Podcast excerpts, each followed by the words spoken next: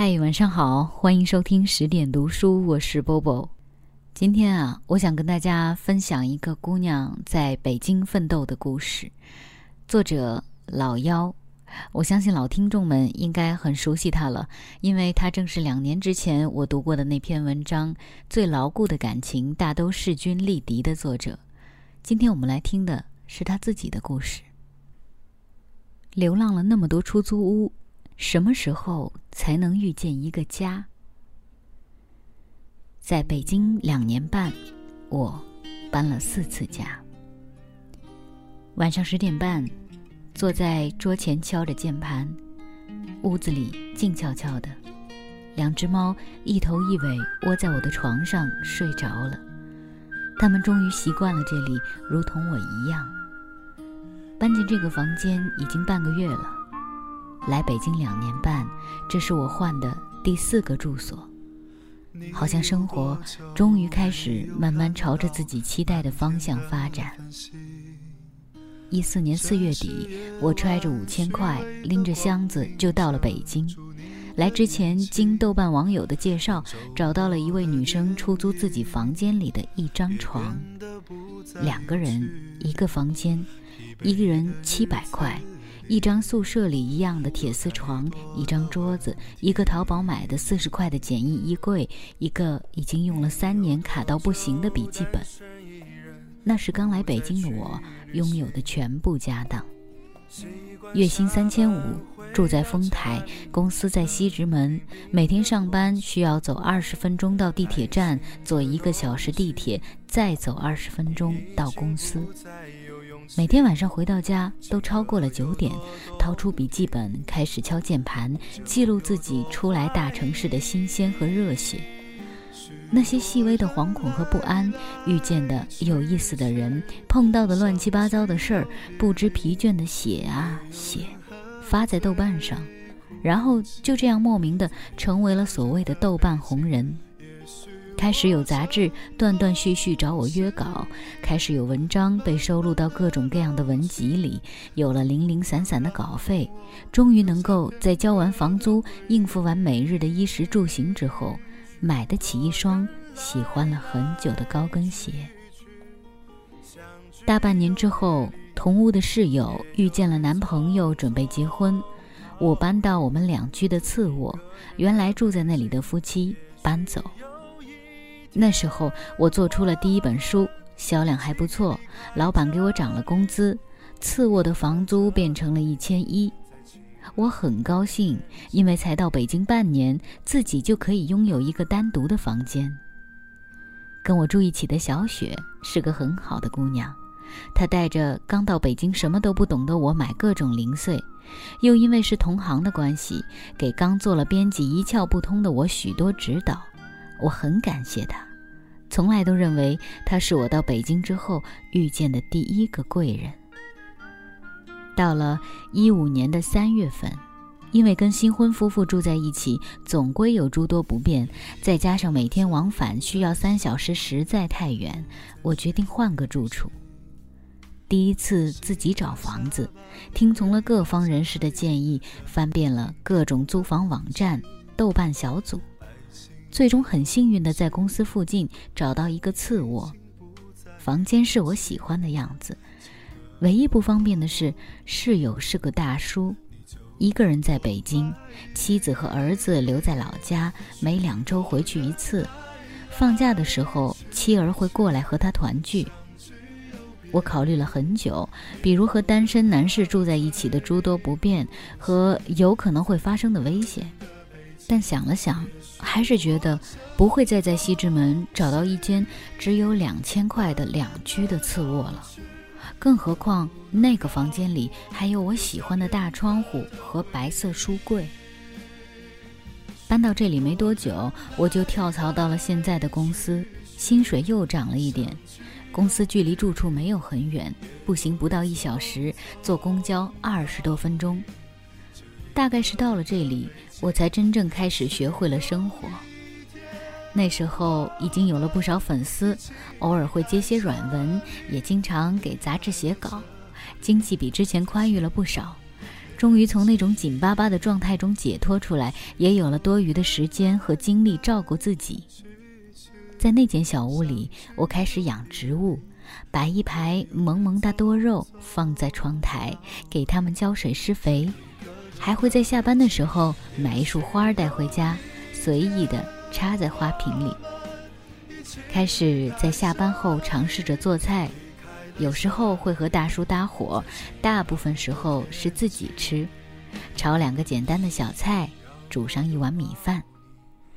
开始走出自己的小屋，和朋友们结伴去附近的城市玩，一起爬山，去很多想去一个人又懒得去的景点，笑得肆无忌惮。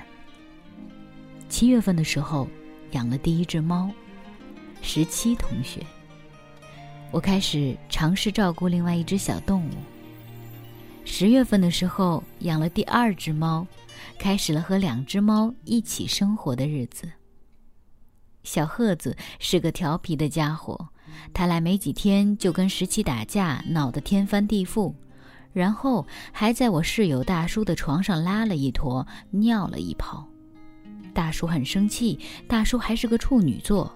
于是大叔说：“你把这猫送走吧，我不可能留它了。”我想了一天，只好跟大叔说：“要不我跟猫一起走吧。”那会儿刚好有同事租的两居空出了一居，更重要的是，他愿意接受我那只不定啥时候会尿床的小鹤子。十一月份的时候，我从西直门搬到了安华桥，从北二环去了北三环。室友对心理学很有研究，也是在他的影响下，我开始慢慢关注自己的内心，去探寻自己性格和内心深处的一些阴暗和不够健全的部分。从前的种种与人相处时候的别扭，那些不愿被人知道的悲伤往事，从来不肯正视的性格缺陷，都被自己反复的拿出来分析、推测，然后去试图治愈自己。我知道自己有很多问题，之前没有力气和能力去管它，可是现在我想去探寻解决这些问题的方式。这段时间对我来说很辛苦，工作很忙，压力很大，憋着一股气想要把它做好。和一心一起打理公众号，也开始日更。每个星期推送的文章，往往让我感觉快要把自己掏空。很长一段时间里，我都在焦虑和迷茫中不知所措，仿佛生活陷入了某个困境。可是，没有办法，只能一边哭一边。跌跌撞撞地试图往外走，可是幸好的是，我终于走了出来。如今回想起来，这大概是我最想感激的一段时光。最感激的还是我的室友，他用超强的冷静和理智替我剖开了那些我不愿意承认和面对的过往，又给予了我足够的耐心和鼓励，让我尝试着去解决自己的问题。是他教会我应该多关注自己的优点，才让我恢复了似乎消失很多年的自信。也是他给我介绍心理咨询师，终于解开了埋藏我心底多年的心结。还是他一直告诉我我很好，我已经足够努力了，我做得很棒。还有一心，他承担了大部分公众号的工作。在我低落的时候鼓励我，在我写不出文章的时候勤奋的写写写，他是我温柔的后盾，比心哦。在这里，我终于收获失去很久的平静，慢慢理清楚生活中乱七八糟的事儿，开始有计划的去处理自己的工作。这段时间，我们的公众号开始盈利，经济状况终于比之前好了很多。我也终于不再时时感到惶恐，多了许多坦然和勇气。八月初，奶奶去世，我知道这天总会来，一直害怕自己接受不了这个噩耗，会再次陷入到为什么爱我的人都会离开的绝望里。可是这一次，我终于积攒了足够的勇气去接受。整个八月。都待在家里，和姑妈们一起操办完奶奶的丧事，一点一点地把老房子里的东西处理掉，带了一点东西走，然后跟她告别。八月下旬的时候，接到室友的电话，说房东要紧急卖房子，让我们在九月十号之前搬走。我郁闷地想，这个八月还真是糟糕，可是又很庆幸，这一次。我终于不会再为生活中突如其来的难处而感觉崩溃，手头有余钱可以去租好一点的房子。八月底，参加完弟弟的婚礼，看着在我眼中还是个小孩子的他牵着新娘的手，有种久违的感动。他会慢慢的建立自己的家庭，而我也会去追寻属于我的。然后就搬进了现在这间屋子，自己整租的两居，距离公司步行十分钟，有挺大的房间，有阳光充足的阳台。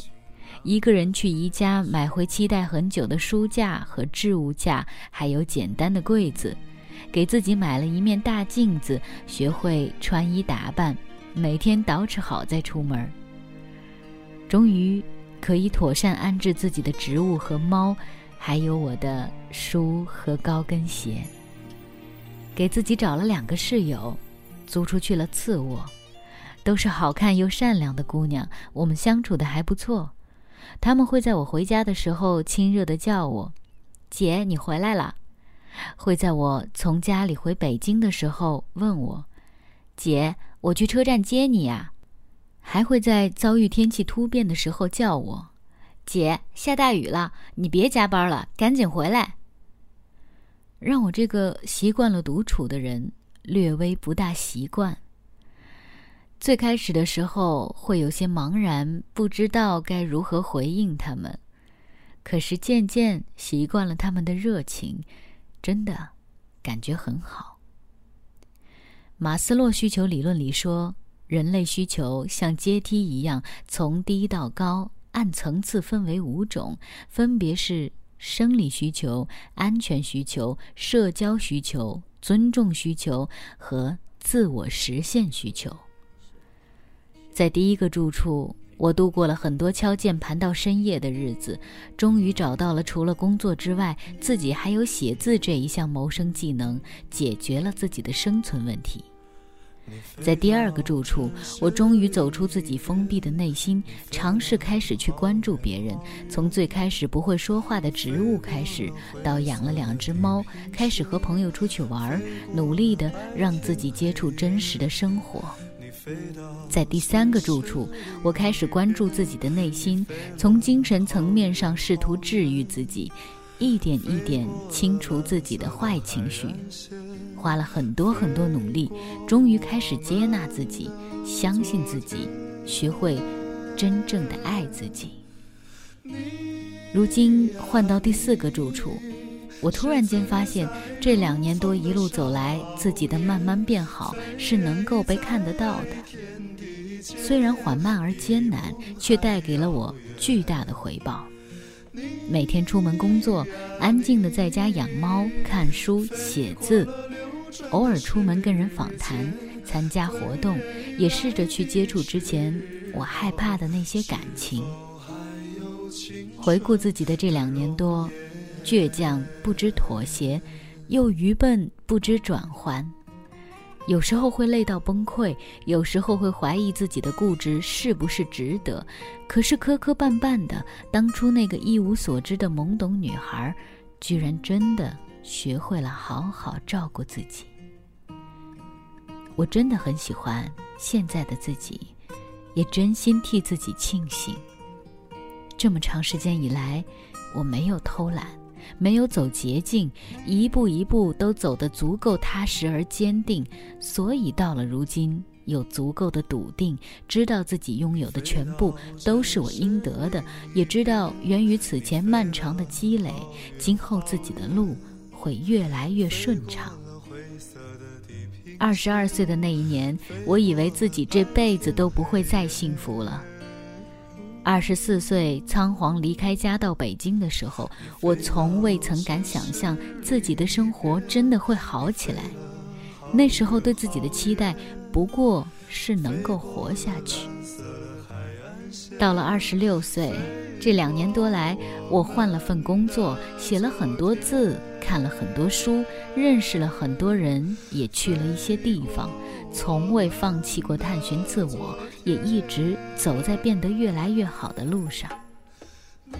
一心在昨天的文章里写到了遗愿清单，我告诉他，我一直期望得到的东西，能够一直写东西，未来可以写小说，跟想爱的人结婚生孩子，拥有自己的家。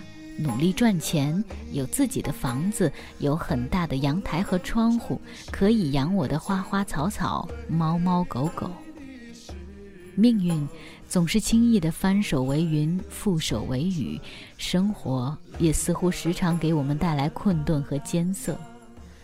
可我从未放弃过希望，放弃过用更为缓慢却坚定的方式成长，放弃过用一点一滴的成长和进步让自己相信，我值得拥有想要的一切美好。你看，我终于有能力养活自己，可以照顾好我的猫和植物，能够爱自己。在以后的日子里，我想去爱一个人。想要有一个家，想要去成为更美好又自在的自己。如今，终于可以坦然自信地宣布，那些有关未来的所有梦想，有一天是终究都会实现的吧。这篇文章就先和大家分享到这里。我看完这篇文章的时候，非常的感动，因为我加老幺的微信大概也有一年多的时间了，我在朋友圈上一直关注着他的改变。这一年多以来，他搬住处，办公众账号。哦，对了，他的公众账号的名字叫做“好姑娘光芒万丈”，我觉得他配得上这个账号的名字，以及他很快要出新书了。这一点他没有在自己的文章里面提到，我很期待他的新书，也希望等他的书出来以后，还能有机会向大家推荐他的新书。我觉得好姑娘配得上这一切，也祝福所有的一个人在陌生的城市里面奋斗的你，希望你们有一天都会实现自己的梦想。今晚就是这样喽，我是波波，在厦门跟各位说晚安。相聚又别离，也有人喝醉哭泣，在一个人的北京。也许我成功失意，慢慢的老去，能不能让我留下片刻的回忆？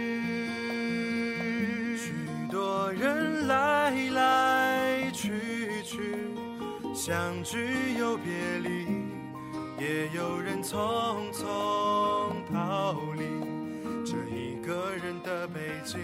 也许有一天，我们一起离开这里，离开了这里，在晴朗的天气。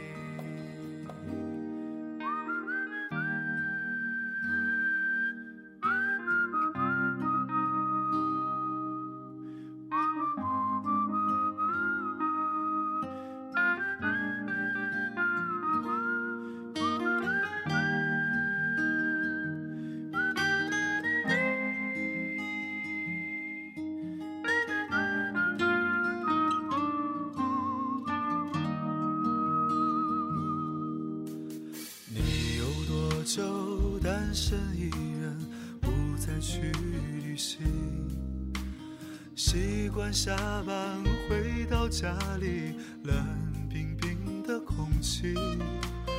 爱情这东西，你已经不再有勇气。情歌有多动听，你就有多怀疑。许多人来。去去，相聚又别离，也有人喝醉哭泣，在一个人的北京。也许我成功失意，慢慢的老去，能不能让我留下片刻的回忆？许多人来相聚又别离，也有人匆匆逃离这一个人的北京。也许有一天，我们一起离开这里，离开了这里，在晴朗的天气。许多人来来去去，相聚又别离，也有人匆匆逃离这一个人的北京。也许有一天，我们一起离开这里，离开了这里，在晴朗的天气。